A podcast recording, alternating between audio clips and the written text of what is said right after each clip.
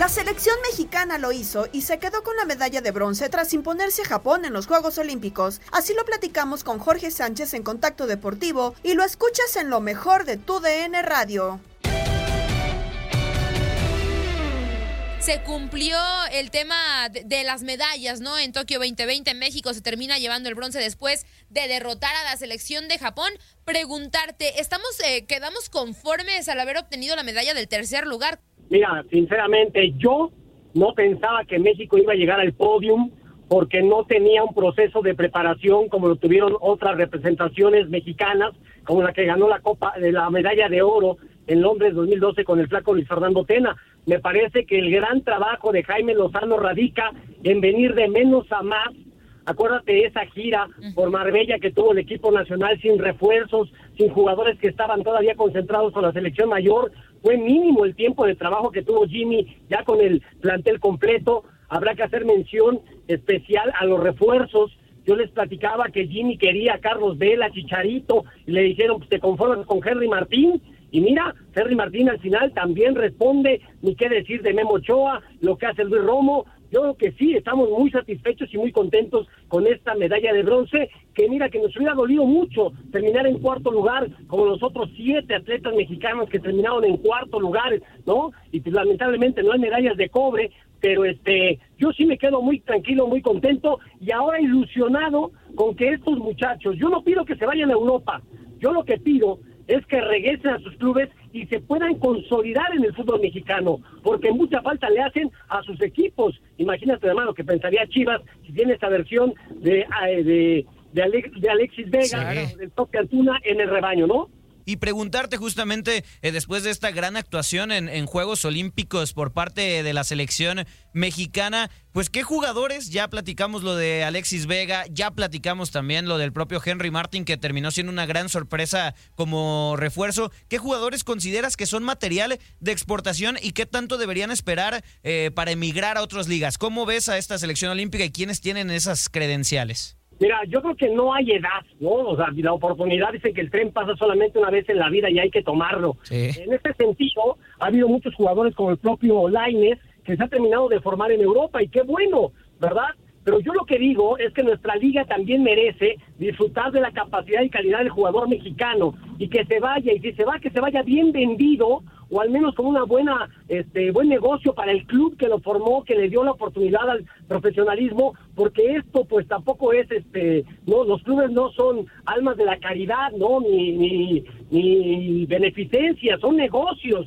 Entonces no pueden malbaratar a uno de sus mejores prospectos y los equipos europeos, pues de repente con eso de que el jugador mexicano no tiene este mercado y no estamos tan cotizados como los brasileños o los argentinos o los uruguayos, que quieren malbaratar a su futbolista. Entonces, mira, Tocayo, me parece que todos tienen la capacidad y la calidad como para intentar una aventura en Europa, pero yo sigo insistiendo soy el primero que me gustaría verlos consolidarse primero en el fútbol mexicano, que ya se vayan como auténticas figuras y referentes de nuestro balompié y luego que arranquen una carrera y que sea importante también en el viejo continente, si así es. Y si no, pues que se queden en México a seguir aportando y a seguir formando las nuevas generaciones de futbolistas, porque también tenemos que cuidar nuestra liga. Hoy tú date cuenta, por ejemplo, que tenemos la posibilidad de ver el fútbol de Argentina, y ves que los equipos están conformados o por muy chavitos o por muy veteranos. porque los maduros están en Europa y la calidad del fútbol argentino, con todo respeto, pero es muy inferior a lo que tenían en otros años. Sí, totalmente de acuerdo contigo, Jorge. Y de hecho, creo que esta selección, esta pues generación de jugadores que fue a Tokio en específico, tiene mucho talento, ¿no? Creo que si nombramos a jugadores destacados, fácil nombramos más de la mitad del once titular que tenía que tenía Jimmy. Entonces creo que si tienen una buena guía, un buen apoyo, creo que se puede llegar a hacer muy buenas cosas con ellos. Pero también quien demostró quien tiene, que tiene calidad y que puede hacer bien las cosas es Jimmy Lozano, que consiguió primeros lugares en todas las competencias que disputó en el Torneo Esperanzas de Tulón, en Juegos Panamericanos, en el Preolímpico y ahora en los Juegos Olímpicos de Tokio. Eh, se dice y es casi un hecho que no va a seguir al frente de esta selección sub-23. ¿Tú dónde ves a Jimmy Lozano? ¿Qué sería lo más conveniente para su carrera? Pues considerando que le fue bastante bien, ¿no? En, e, en este periodo que tuvo con la sub-23. Mira, ojalá que le vaya muy bien a Jaime donde quiera que se presente. Se habla de que tiene ofertas para ir incluso a trabajar a Japón. Y todo esto por los cursos que hizo en Europa Jimmy, donde conoció a su preparador físico de origen japonés y ha tenido un buen contacto. Pero yo me acuerdo también de Chucho Ramírez, después del título del 2005 con la selección sub-17, pasó exactamente lo mismo. Los japoneses se lo llevaron y a la fecha Chucho tiene una gran relación con el fútbol nipón. Cada año trae equipos de, de Japón a jugar contra equipos mexicanos y es un embajador del fútbol nacional. Y mira, Chucho en su momento estuvo de moda incluso dirigió dos partidos a la selección mayor, le dijeron que se quedara como auxiliar del Ben Goran Erickson en su momento, Chucho no lo aceptó y después Chucho tomó las Águilas de la América, no le fue bien, se fue perdiendo, hoy trabaja como presidente del Club Universidad, pero pues era un técnico en potencia llamado a ser o a ser este un hombre importante en la dirección técnica y no ocurrió. Raúl El Gutiérrez, otro campeón del mundo sub-17, también en su momento estuvo de moda y hoy está trabajando fuera de México, ¿no? Con el Real España de Honduras. Y así te puedo nombrar técnicos que en algún momento les va bien, pero como dicen, son hijos de los resultados. Y tristemente en México somos muy exitistas.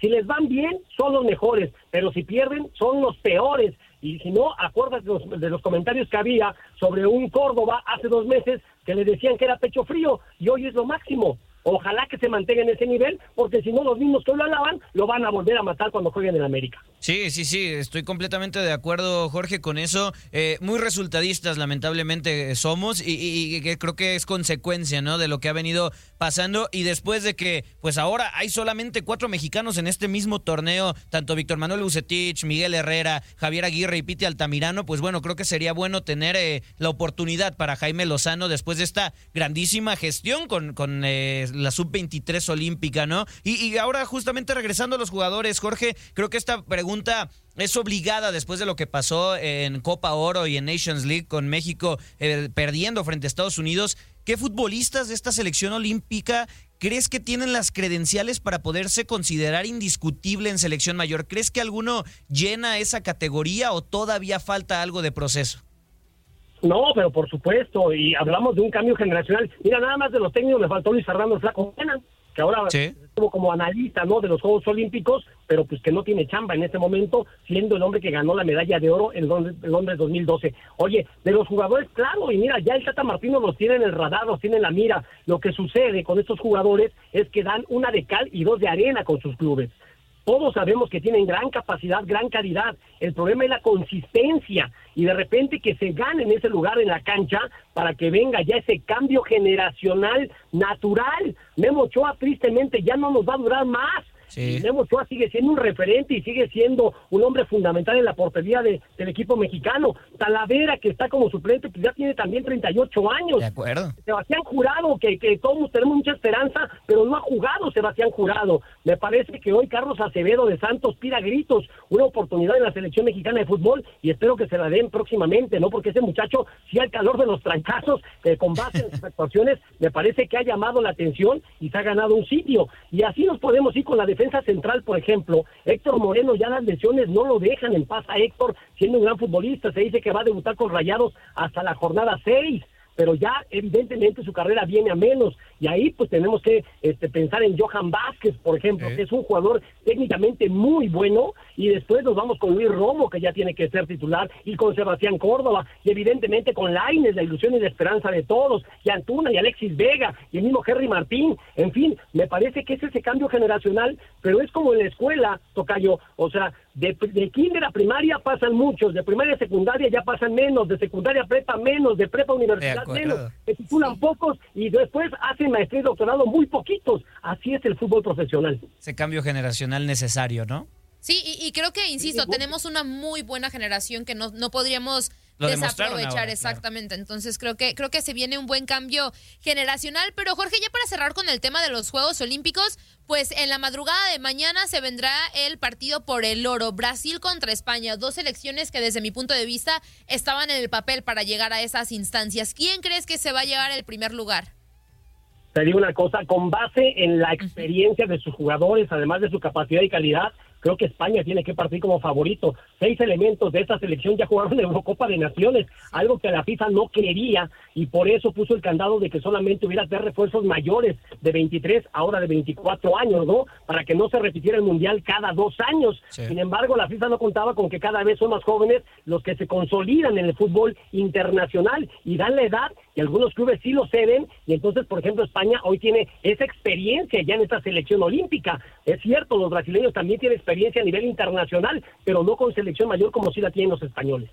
Sí, sí, sí, completamente de acuerdo. Y voy contigo. Tal vez podría apoyar por ahí eh, la cuestión de Dani Alves, ¿no? Eh, que da muchísima experiencia y se vio contra México que Brasil también viene bien, pero no podemos descartar que los españoles tienen ya mucho bagaje, por supuesto, en el fútbol europeo. Y Jorge, no podemos desaprovechar eh, la oportunidad, Tocayo, de preguntarte por tus Pumas, por tus Pumas que no han iniciado del todo bien este Grita México A21. Y, y bueno, se enfrentan este próximo domingo ante San Luis, por supuesto, aquí a través de TUDN Radio. Realmente, Jorge, ¿para qué están los Pumas este torneo? ¿Cómo vislumbras eh, el torneo de universidad? Muy complicado, Tocayo, muy complicado, de verdad. Este, yo preguntaba quién trajo los refuerzos brasileños de un equipo este, desconocido totalmente, sin nombre. Este, me dicen que es directamente Chucho Ramírez. Hay un departamento de inteligencia deportiva, pero parece que no pasaron esos nombres por esa área. Entonces, pues yo ya no sé qué pensar, ya se nos lastimó uno, este, hay un reporte de un muchacho con COVID, entonces este sí va a ser un torneo larguísimo. Me dio mucha ilusión y mucha esperanza transmitir ayer a Pumas Tabasco.